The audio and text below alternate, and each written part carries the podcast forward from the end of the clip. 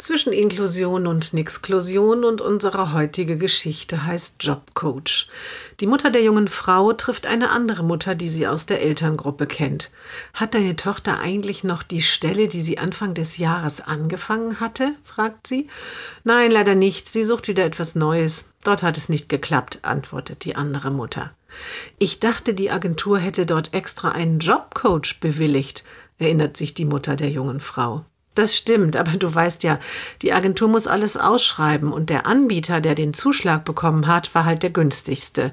Und deshalb beschäftigt der auch nur Berufsanfänger. Die junge Frau, die das Jobcoaching machen sollte, hatte vor diesem Job noch nie selber irgendwo gearbeitet, sondern kam direkt aus dem Studium.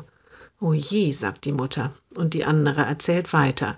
Zu den Mitarbeitern der Firma hatte die einen guten Draht. Die hat sie gleich auch alle geduzt. Aber mit meiner Tochter kam sie gar nicht klar. Sie hat den Job bekommen, weil sie mal ein Praktikum im Behindertenheim gemacht hatte. Aber hier ging es um ganz andere Themen. Und dann, die andere Mutter stockt. Und dann und dann habe ich mal mitbekommen, wie sie zu den Mitarbeitern gesagt hat, dass sie gar nicht versteht, warum meine Tochter unbedingt da arbeiten will und nicht in einer Werkstatt für Menschen mit Behinderung. Das läge wohl an den Eltern.